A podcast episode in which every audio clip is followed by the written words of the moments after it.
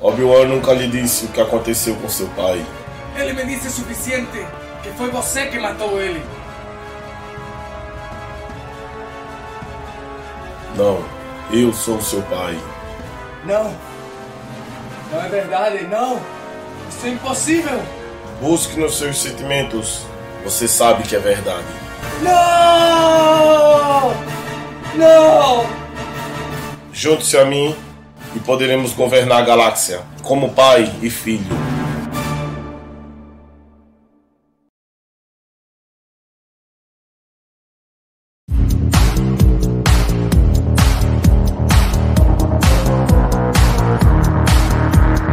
Bem-vindos a Não Falamos de Política. Com vocês, Joan Ramírez. Olá, bem-vindos a Não Falamos de Política. Hoje vamos falar no nosso segundo dia de filmes e hoje vamos analisar a franquia Star Wars. Os primeiros filmes eram uma novela. Luke era filho de um gerente de um império, mas ele não sabia, foi atrás de procurar salvar uma princesa que resultou ser a irmã dele. Isso tudo num universo enorme. Só faltava um ator da Globo de alguma novela para dar um, uma pimentinha mais ao assunto. Como toda novela é longa, infinita, mas para quem gosta, toda a sequência é pouca. Alguns criticam a infantilização do, da, da, da franquia após a aquisição da Disney. Mas para mim, que eu assisti todas as séries animadas, os gibis do canon atual e do antigo, ou todos os filmes, tudo que eles botem a mais, para mim será bem-vindo, porque os fãs somos assim. E eu não só estou encantado com essa ampliação da história, sino que estou muito feliz de poder debater essa conexão da franquia com a sociedade atual com nosso Yoda de Gravatá, Pernambuco, Marcelo de Brito.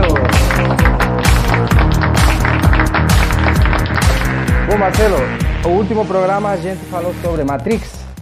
É, meu filme preferido. Star Wars é minha franquia preferida. O que mais me interessa sobre é, Star Wars, além do bem e o mal, o certo e o errado, a luz e as trevas, é o sistema representativo contra o império. Como é que podemos trasladar isso ou tra trans transpassar isso para a nossa realidade?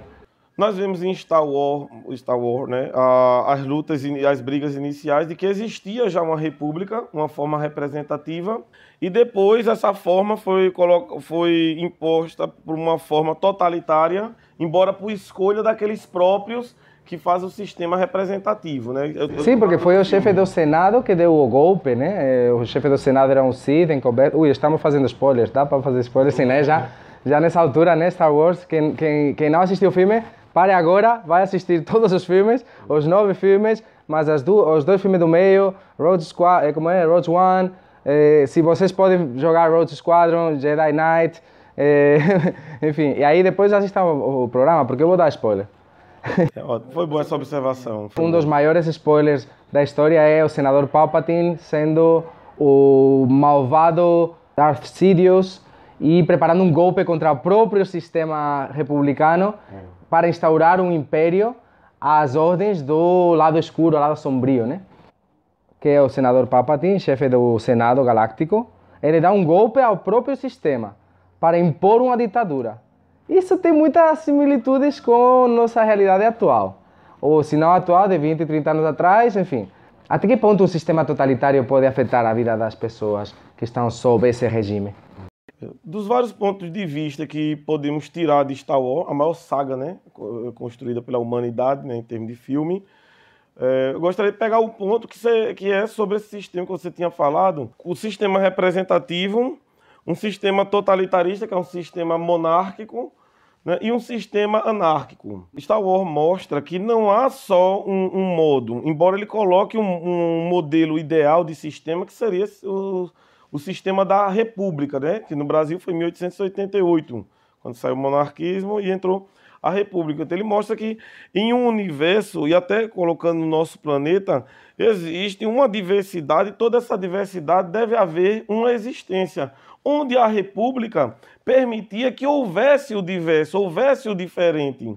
O sistema totalitarista, que foi dado, pelo, inclusive, pelo próprio Senado, né, ali no, no Star Wars, primeiro que o sistema totalitário ali de Star Wars foi escolhido pelos próprios representantes né, do Senado. Ui, teve uma cena muito boa que diz Estás eh, vendo? Estão aplaudindo a morte da democracia. A morte, Isso foi a princesa Amidala. Os próprios representantes, né?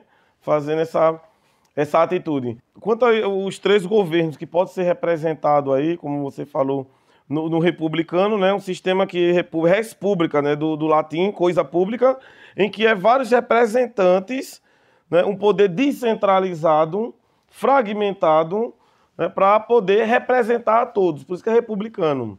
O outro é o sistema monárquico, monárquico vem de mono, vem de um, ou seja, o rei, aquele ali é que tem o poder absoluto, mas claro que é chancelado, ratificado pelo grupo que dá aquele, aquele poder a ele.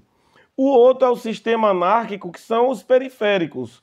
É o pessoal que está fora, é, ou tentando ficar fora do sistema, que não tem como você ficar fora do sistema. Por isso que eu não acredito, embora eu, eu goste do conceito do, do, anarquismo, mas eu não acredito na prática nenhum anarquismo, porque não tem como ficarmos fora de qualquer sistema, fora de qualquer é, concepção de Estado. Pronto, então essas três concepções eu gostaria de destacar uma que foi é, de Thomas Hobbes, com o livro Leviatã, Isso, Leviatã, quando ele diz que o Estado ele é necessário para controlar as ações humanas, porque é, a própria população ela se destruiria por si própria se ela não tivesse algo maior que houvesse o controle sobre ela e que seja bem mais forte sobre o indivíduo porque se ele sair da linha, ele possa ser esmagado por esse sistema, por esse Estado. Então ele diz que o, o, o indivíduo, o motivo desse sistema representativo, autoritário,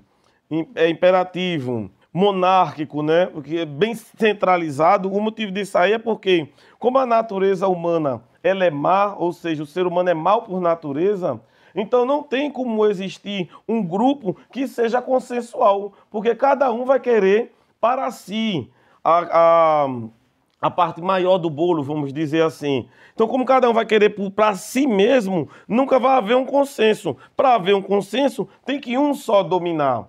É o que chama de direito divino de governar, que justificou vários impérios tirânicos, inclusive, porque o, o a teoria que eles justificaram é o seguinte: se há um sol que domina o céu. Se há um Deus, então o nosso sistema que nós vemos na natureza justifica o nosso sistema social de que tem que haver um para dominar, porque a natureza humana é má e não chegaríamos no consenso. Rousseau não concorda com você. É, uma boa, ótima observação. Rousseau, quando é um dos pais da democracia, contractualista também, ele já coloca o, o Estado para que seja totalmente representativo. Por isso que ele faz essa transição entre um sistema de escolha de poucos, um sistema mais aristocrático e tudo mais, para um sistema de escolha de muitos. Mais é plural. Um mais plural. Plural. Né? É um, é, não é um voto, um sufrágio, que é o voto, um, é um sufrágio universal, que todos podem, inclusive isso aí foi quem fundou, pautou as discussões para o voto não só sensitivo, que é aquele voto que é para o rico, para o analfabeto, para o livre, né, para o que tinha muitas posses, depois para mulheres, depois para pessoas de, de, eh, adolescentes, né, 16 anos, foi universalizando o direito de escolha. Bom, eh, não esqueçamos que estamos falando de Star Wars ah, e, é. e essa conexão com a nossa realidade, por meio dos contratualistas e por meio da organização da sociedade atual e da construção social ao longo da história. Mas que seria um programa de cinema sem uma crítica? Então vamos escutar nosso grande crítico, o que, que ele opina sobre esta franquia. Star Wars para mim é um dos meus filmes preferidos, né? Filme e... franquia? Apaga, apaga.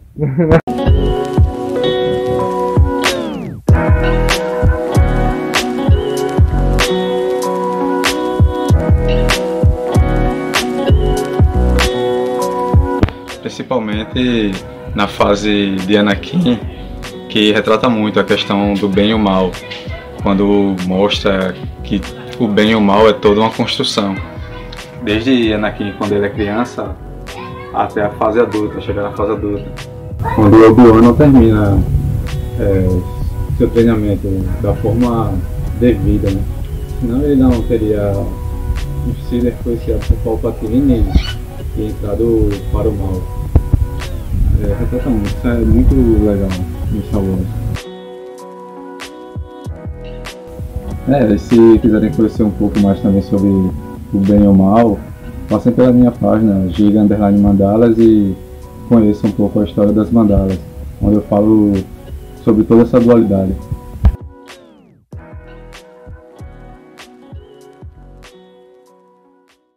Bom, voltamos a Não Falamos de Política e agora vamos para a finale. Nos acompanham? Vamos!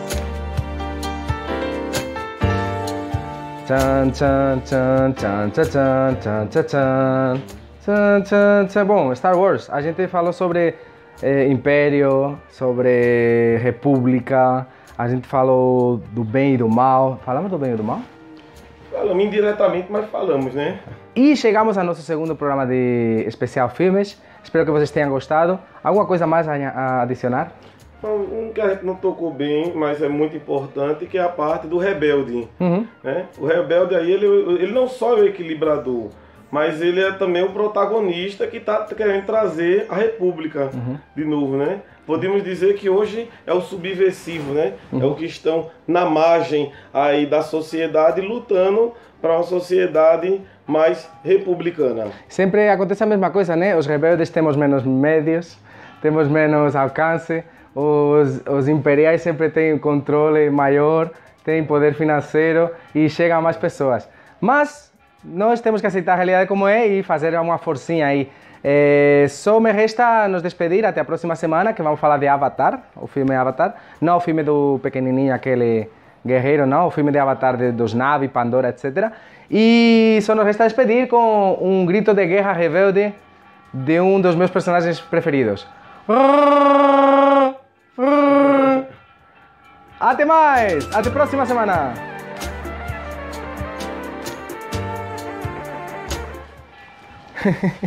Chihuahua, tinha que fazer. Eu prometi pra minha tia que ia fazer Chihuahua.